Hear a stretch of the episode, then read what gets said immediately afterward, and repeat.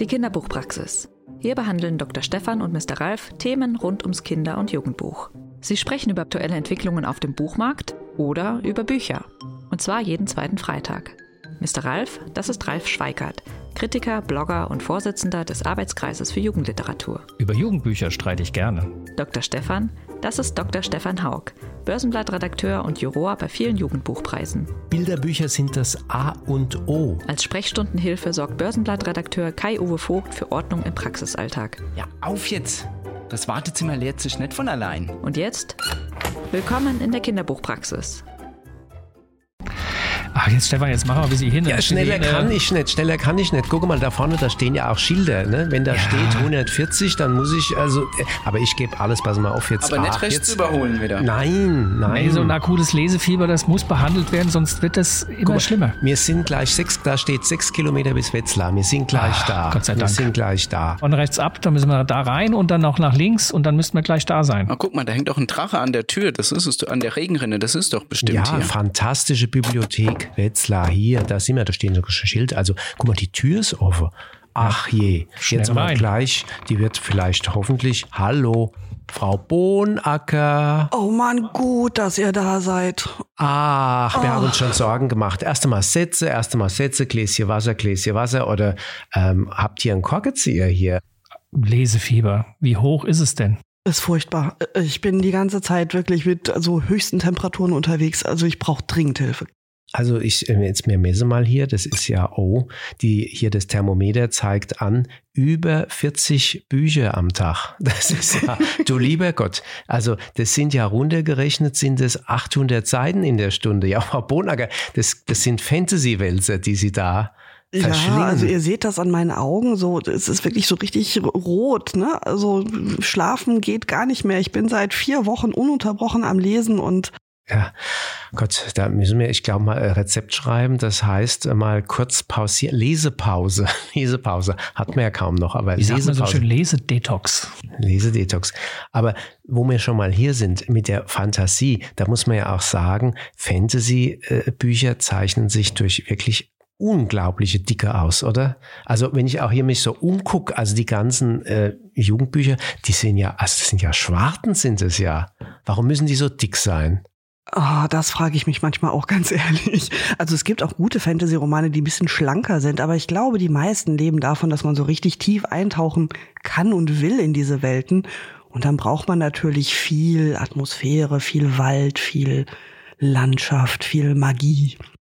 Und manchmal sind, oder gar nicht mal so selten, sind es ja nicht nur ein Band, sondern gleich mehrere Bände und es werden so diese Geschichten, Geschichten und dann bleibt das Ende offen. Man weiß gar nicht, ist da schon das zweite Band, der dritte, vierte, fünfte in Planung vorgesehen? Warum ist das denn auch so ein Phänomen der fantastischen Literatur? Weil man das so wunderbar auserzählen kann. Also es geht immer weiter, du kannst dir immer wieder was Neues entdecken in diesen Welten. Und ganz ehrlich, wir zählen hier schon gar nicht mehr Band 1 bis 26, wir zählen nur noch in Metern. Regalmetern, nur noch. Regalmeter, ja, Ja. ja, klar. Also das heißt, du könntest jetzt sagen, Band, was weiß die Reihe X oder die Reihe Y hat ähm, 4,50 Meter. Ja, Zum Beispiel? Game of Thrones, da sind wir bei 7,10 Meter. Oh, Also mit Okay. immer zwei Exemplaren pro Band und äh, Mhm, deutsche mhm, und englische mhm, und mhm. verschiedene Ausgaben. 7,10 Meter, das ist. Und wer kommt danach? Jordan mit dem Rad der Zeit. Okay. Mhm. Faszinierend. Das ist ja, Sieben Meter Game of Thrones. ordentlich was. Ähm, ich habe mich auf dem Weg hierher gefragt, Fantasie mit PH und Fantasy mit F. Also wann, wann ist das eine richtig, wann ist das andere richtig? Fragen wir doch mal die Expertin. Wann schreibt man was mit PH? Wann ist was fantastisch und wann ist was fantastisch? Ja, da, da darfst du mich gar nicht fragen, weil ich mache das hier ein bisschen anders, als die Germanisten das zum Beispiel machen würden. Die schreiben ja Fantastik mit F, da rollst du mir die Fußnägel hoch. Ich schreibe Fantastik wie Fantasie mit PH. Also nicht nur ich, sondern wir alle hier im Haus der Fantastischen Bibliothek. Und wir haben gesagt, also trotz Rechtschreibreform, wir bleiben bei der PH-Schreibung, um es eben abzugrenzen von der Fantasy, weil Fantastik und Fantasy zwei völlig unterschiedliche Sachen sind. So kenne ich es aber von der Germanistik durchaus auch, dass man diesen Fachbegriff eben Fantastik im Ja, Sinne von E.T.A. Hoffmann durchaus eben auch noch, um abzugrenzen. Also das äh, ist mir auch. Mhm. Aber was ist denn da genau der Unterschied zwischen Fantastik und Fantasy? Kann man das in drei Sätzen sagen? Weil es Ja, geht ja das manchmal ein ein- bisschen drunter und drüber, dass man sagt, ja, so, ich möchte was Fantasy-mäßiges lesen und dann meint man manchmal da aber viel mehr, als vielleicht die Begriffe eigentlich aussagen. Eigentlich gehst du ganz einfach von der Welt aus. Wenn es in unserer Welt spielt und an irgendeiner Stelle die Realität durchbrochen wird, dann hast du die Fantastik. Und wenn du aber in eine eigene Welt eintauchst, so wie Mittelerde oder du gehst durch den Wandschrank von, ja, du kommst nach Narnia, dann, ähm, dann bist du in einer eigenen Welt, in der Magie völlig selbstverständlich ist und da hast du die Fantasy. Aber wenn es im Hier und Jetzt beginnt und dann erst, was weiß ich, Kirsten Boje, die Mädlewinger oder sowas, dann gehst du sozusagen irgendwie Spaltloch, Tür, äh, gibt's ja viele solche, wo dann plötzlich eine Öffnung ist und dann betritt man die andere, die fantastische Welt. Ähm, dann ist es Fantastik, oder? Wenn es im Hier und Jetzt beginnt. Da muss man immer ein bisschen gucken, was, was spielt eine größere Rolle. Also wenn du bei Narnia zum Beispiel wirklich nur das erste und das letzte Kapitel oder die ersten zwei und die letzten zwei Kapitel in der Realität spielen hast, aber der Großteil der Geschichte Mhm. spielt in der magischen Welt, würden wir es hier zur Fantasy-Literatur stellen. Und vor Probleme stellt uns zum Beispiel die Cornelia Funke mit ihrer Reckless. ja, nee, mit Tintenwelt. Ach so, Tintenwelt, Weil okay. Band 1 ganz klar Fantastik ist und Band 2 ganz klar Fantasy und wir können ja die, die Reihe nicht trennen. Mhm. Was macht ihr dann? In dem Fall haben wir geschummelt, es steht bei Fantastik. Steht bei Fantastik. Oder äh, am besten bei beidem, ne? Da kann man immer was finden. Aber gut, braucht man die doppelte Anzahl. Das ist ja platzmäßig auch nicht zu schaffen. Okay. Also der überwiegende Anteil, der ist entscheidend. Ja, also wir haben Harry Mhm. Potter bei der Fantasy stehen, obwohl da ja auch immer Mhm. wieder die Muggelwelt mit reinkommt, aber der Großteil spielt eben in Hogwarts und da gibt's Magie und insofern ist das bei Fantasy. Mhm. Da hätte ich jetzt auch gedacht, na ja, gut, das ist aber, es ist ja nicht, es ist ja auch so eine, so eine Internatswelt, die noch relativ nah dran ist an der realen Welt, aber in der dieses Zauber eine Rolle spielt, da würde ich mich ja fast noch ein bisschen in der Alltagswelt fühlen. Also in dem Moment, wo du nicht drüber stolperst, dass da Magie vorkommt und Drachen und Elfen und keine Ahnung welche Wesen auch immer, in dem Moment, wo du das ganz selbstverständlich hinnimmst, Mhm. ist es diese eigene abgeschlossene Welt. In dem Moment aber, wo du dich drüber wunderst, dass plötzlich ein Sams vor dir sitzt mit blauen Wunschpunkten im Gesicht, da ist ein Bruch mit der Realität und dann hast du die Fantastik. Mhm. Eigentlich einleuchtend. Jetzt gibt's ja innerhalb der Fantasy, wo du ja Expertin bist, so viele Unterbereiche, Untergenres. Also zum Beispiel Urban Fantasy und Grey Fantasy oder Romantasy. Ähm, wie sind denn da so die Abstufungen? Wahrscheinlich gibt's, äh, weiß ich nicht, äh, 30 oder sowas, aber was sind so die Hauptströmungen da? Die Hauptströmungen sind die High Fantasy, also das ist also wirklich ähm, alles so wie Herr der Ringe in der Richtung. Das macht einen ganz großen Teil aus. Die Urban Fantasy kommt jetzt mit Macht noch dazu. Also wenn du ähm, Fantasy-Literatur hast, die aber an vermeintlich real existierenden Orten spielt, wie zum Beispiel Bartimeus spielt in London, Mhm. ne? Oder jetzt fallen mir natürlich gerade keine anderen ein. Aber was ein städtischen, was ein ganz klar Was- was städtischen ganz klar städtisch Setting ist. hat. Genau, Mhm, aber jetzt bei. Bartimeus hast du trotzdem, du hast zwar London, du glaubst, das ist Realität, aber dieses London ist beherrscht von Magiern. Und Magie ist handlungskonstituierendes Element in dieser Geschichte.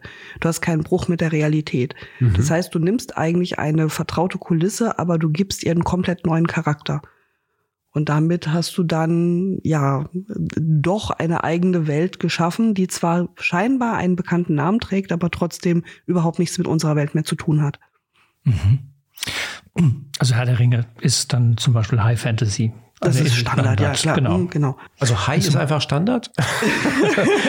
Muss man sich merken für anderes. Ja?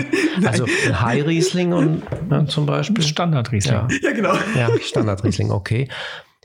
Und Romantasy? Das ist auch sehr beliebt, oder? Die Romantasy, ja, aber die ist nicht immer zwingend in der Fantasy. Die, die kann auch in der Fantastik stattfinden. Also da hast du diese fantastischen Elemente, aber die spielt häufig in unserer Welt. Also die Kerstin Gier zum Beispiel mit ihrer Mhm. Silberreihe. Ne, das ist unsere Welt, aber trotzdem hast du so eine Romantasy unterliegen oder die ähm, Rubinrot-Reihe. Mhm. Ne, Also das sind auch Mhm. Bücher, die in unserer Welt spielen, Magie durchdrungen sind oder irgendwelche Brüche haben mit der Realität und dann eben noch den Romantikaspekt mit dazu haben. Herzschmerz. Ich frage mich mal, was ist denn dieses, was, warum sind die denn so beliebt, diese Titel? Ich bin ja jetzt nicht so der allergrößte Freund von Fantasy und Fantastik und äh, trotzdem ist das ja seit Jahrzehnten ein ganz, ganz wichtiger Bereich. Und gerade weil es da so dicke Schmöker gibt, weil es diese Reihen gibt, gibt es ja offenbar auch Leser, die da richtig viel lesen und da richtig in dieser Welt aufgehen. Das kann zu akutem Lesefieber führen, das wissen Haben wir. wir schon gehört. Ja, ja, das, also sagen wir mal so, ich habe da offensichtlich eine gute Impfung, weil mich packt dieses Lesefieber nicht so, aber ähm, ja, aber was, was ist denn da das Besondere an diesen Titeln, dass man sich da so reinfallen kann, lassen kann oder Ich glaube einfach das Spiel mit dem, was möglich ist. Also da gibt es zum Beispiel in der Kinderliteratur Mila und die geheime Schule. Und ein Mädchen muss sich da mit verschiedenen magischen Tieren auseinandersetzen und du kannst sie nicht vorhersehen. Du weißt einfach überhaupt nicht, was diese Tiere können, was die vermögen, welche Tiere auftauchen und was für Bedingungen du erfüllen musst, um mit denen irgendwie klarzukommen. Und das bietet andere Möglichkeiten, als wenn du einfach sagst, Mila geht ins Tierheim. Sage ich jetzt einfach Hm, mal ganz okay. platt. Also du kannst viel mehr spielen, du kannst viel mehr dir ausdenken, du kannst Humor reinbringen, du kannst Spannung reinbringen auf eine Art und Weise, die manche realistischen Romane so, glaube ich, nicht könnten. Und ist vielleicht der besondere Reiz auch sozusagen, dass Dinge plötzlich möglich sind, die im normalen Leben nicht möglich sind? Also Kinder zaubern ja gerne. So, und dass man dann wundersame Kräfte hat, Zauberkräfte und Hex, Hex, irgendwas passiert und ähm, man kann Probleme sozusagen lösen, indem man eine ganz ungewöhnliche, ja, oder mit irgendwelchen Kräften und, und ähm, die Welt Mhm. besser machen. Ja, das passiert ja interessanterweise gar nicht. Wenn du wirklich an die Probleme kommst, die werden auch in der fantastischen Literatur meistens einfach mit ganz klassischen realistischen Mitteln gelöst. Freundschaft, füreinander einstehen, Tapferkeit, Selbstüberwindung, Zivilcourage, das Ganze. Aber das Setting ist ein anderes. Also du nimmst eigentlich die fantastische Welt als buntere, schönere, fantasievollere Kulisse für Inhalte, die du in jedem realistischen Roman auch finden könntest. Und das, was für mich die Qualität eines guten, fantastischen Buchs ausmacht, ist, dass du eben nicht mit dem Fingerschnipsen deine Probleme löst, sondern dass das wieder genau Mhm. so ist wie in der realistischen Literatur auch. Das heißt, du findest ganz tolle Vorbilder ruhig auch in den fantastischen Büchern, ohne dass du auf Zauberei kommst. Und wenn man dann in so einer Welt mal drin ist, äh, Ralf sagte ja vorhin schon, dass äh, wenn man schon mal so eine Welt konstruiert hat, ähm, dann macht man gerne drei, vier, fünf, sechs, sieben Bände. Man hat sich ja schon mal ausgedacht. ähm, aber ist das für die Leser dann vielleicht auch ähm, Seriensucht oder man wird seriensüchtig, weil man dann, wenn man es mal gut findet, sozusagen gerne mehr innerhalb dieser Welt die, äh, erfahren möchte? Ja, warum fährt jemand jedes Jahr nach Mallorca? Man kennt sich da aus, man fühlt sich da wohl, man, man hat irgendwie was Vertrautes, entdeckt aber immer noch was Neues. Das ist natürlich schön. Es, es bietet eine Sicherheit, eine gewisse. Wenn man mal so vergleicht, gibt es eigentlich ähm, mehr Reihentitel oder mehr Standalones? Ähm, so, also wenn, wenn, wenn du seine, deine Regale wahrscheinlich mehr Reihen, also wenn du schon sagst 7,10 Meter zehn und sowas, dann klingt das mehr, als würden die Reihentitel überhand nehmen und das geben weniger Einzel- oder vielleicht im, im kleinen Kinderbereich, also was weiß ich, im, im Vorlesebereich oder im, im, im Erstlesebereich, dass da immer mal ein Einzeltitel, weil irgendwas Besonderes passiert. Also wir haben hier in Deutschland die Nina Blajon, die schreibt fantastische Einzeltitel. Also die setzt nicht auf Reihen. Die hat zwar auch mal eine Reihe geschrieben, aber im Prinzip schreibt die Einzelromane im Bereich Fantastik und auch in der Fantasy. Die sind von ganz hoher literarischer Qualität und die sind einfach wirklich toll als Einzelwerk. Und ich bin sehr froh, dass sie diese Einzelwerke schreibt, weil sie lässt sich immer wieder auf was Neues ein. Und sie schafft das, historische Sachen zu recherchieren und dann auf eine ganz leichte Art und Weise so ein bisschen Magie, so ein bisschen, ja, magische Realität, wie auch immer, mit reinzubringen und einmalige Geschichten einfach zu schreiben. Da- Das wäre auch so eine Frage, die äh, mir im Kopf ähm, die ganze Zeit schon rumgeht. Wen empfiehlst du denn sozusagen als Autoren, Autorinnen? Und vielleicht hast du auch Lieblinge, persönliche Lieblinge. Naja, gut, habe ich ja jetzt gerade schon verraten. Also eine ist Oh, Nina eine, eine? auf jeden Fall. Ähm, Mhm. Cornelia Funke finde ich nach wie vor ist eine fantastische Erzählerin. Also die hat jetzt ja quasi ihre Drachenreiter nochmal wiederbelebt vor ein paar Jahren mit der Feder eines Greifs. Und ähm, sie schafft es so zu schreiben, dass du wirklich, wenn du dann nach schlafen gehst, du hast das im Kopf, du hast diese Bilder wie einen Film im Kopf. Und ich finde, das ist eine ganz große Kunst. Die Joan K. Rowling, die kann das auch. Also wenn du so etwas schreibst, dass danach richtig so ein Film im Innern abläuft, ist großartig. Game of Thrones ist auch so eine Reihe, in dem Fall ist es eine Reihe, die aber genau das auch vermag, die unheimlich lebendig ist. Und ähm, ja, Lieblingsautoren, man hat immer so seine Lieblinge. Katrin Nordasi finde ich gerade total gut. Das ist noch eine neuere. Mhm. Ähm, wen mag ich noch gern? Ich mag unheimlich viele gern. Jetzt will ich natürlich auch keinem Unrecht tun. Und da habe ich mal diese Liste mit Jonathan 800. Stroud ist natürlich ganz oben bei den ganzen Fantastikautoren und Fantasy-Autoren, weil der auch beides bedient, Fantastik und Fantasy. Und ach, da gibt's noch unheimlich viel zu entdecken. Kai Meier schreibt auch in ganz vielen Bereichen Fantasy, Fantastik. Ja, unwahrscheinlich viel. Mhm. Jetzt habe ich immer so das Gefühl, dass, dass der Vorteil von Fantasy unter anderem auch ist, dass es, weil es eine eigene Welt aufbaut, dann auch in sich erstmal viel zeitloser ist als jetzt ein realistischer Roman, der ja meistens in so einer, in einer Zeit spielt, ähm, aktuell ist, aktuelle Probleme auftaucht. Erklärt das auch ein bisschen, warum so diese Klassiker immer noch so erfolgreich sind? Das könnte sein, aber es gibt ja auch durchaus in der realistischen Literatur Klassiker, die immer noch erfolgreich sind. Ich weiß jetzt nicht genau, ob das ein Hauptargument wäre dafür. Mhm. Ich glaube, die guten Bücher, die sich durchsetzen, das sind einfach die mit innovativen Ideen und mit hoher literarischer Qualität. Und dann gibt's unheimlich viel, also wirklich sehr, sehr viel, was einfach so mitschwimmt.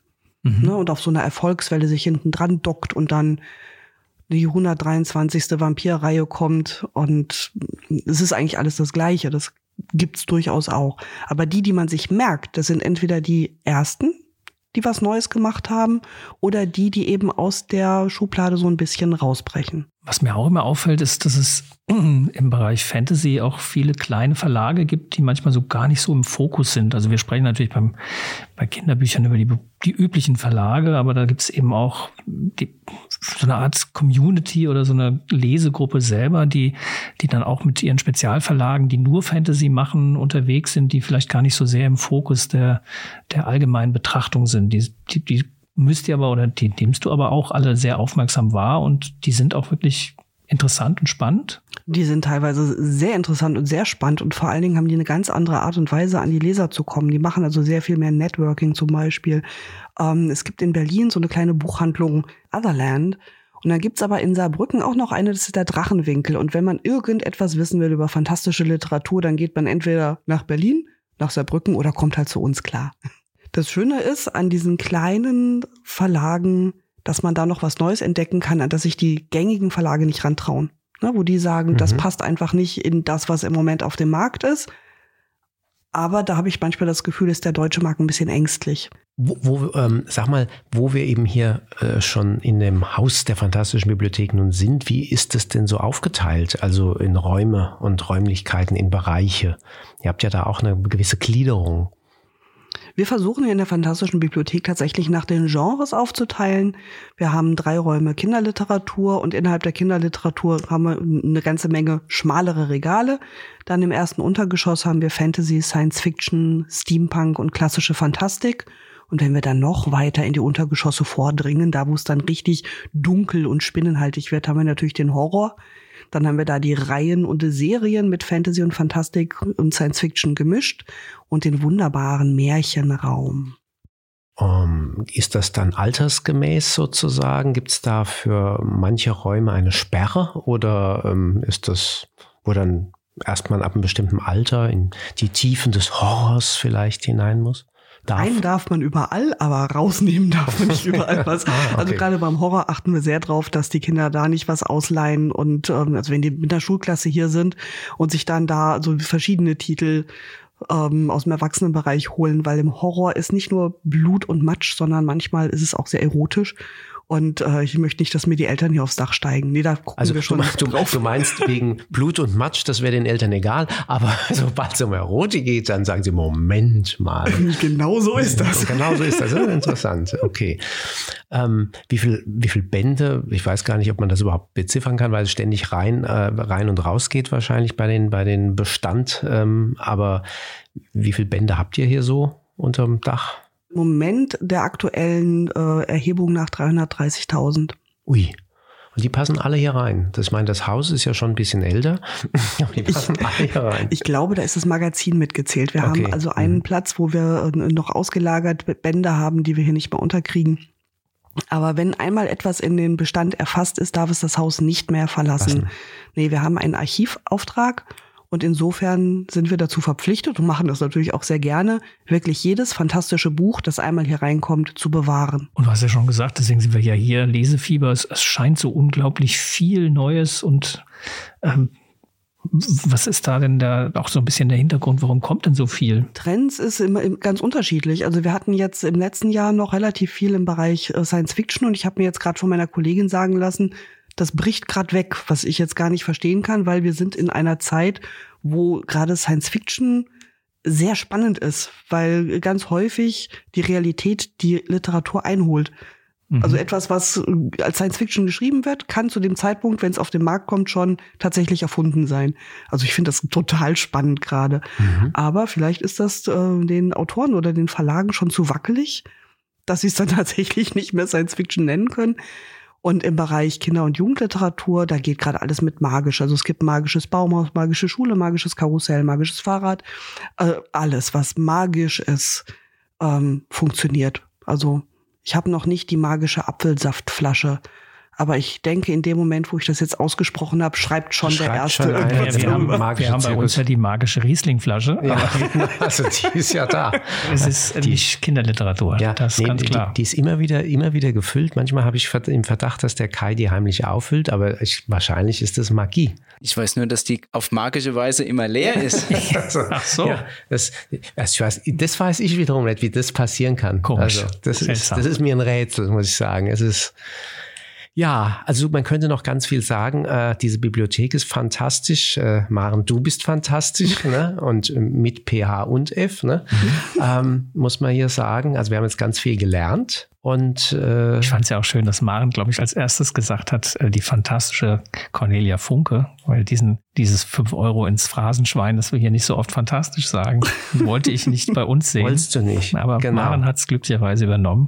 Ja, und ich habe es wahrgenommen. Was ich jetzt mitnehme, ist, Fantasy ist wie Mallorca, hat sie gesagt. Das habe ich mir, äh, also das ist ganz einfach, weil das kann man jetzt gut erklären dann. Weißt? Fantasy mhm. ist wie Mallorca. Man fühlt sich wohl. Ja. Und weiß, genau. wie es geht. Weiß, aber entdeckt immer wieder Neues. Genau. Also so sind diese Welten.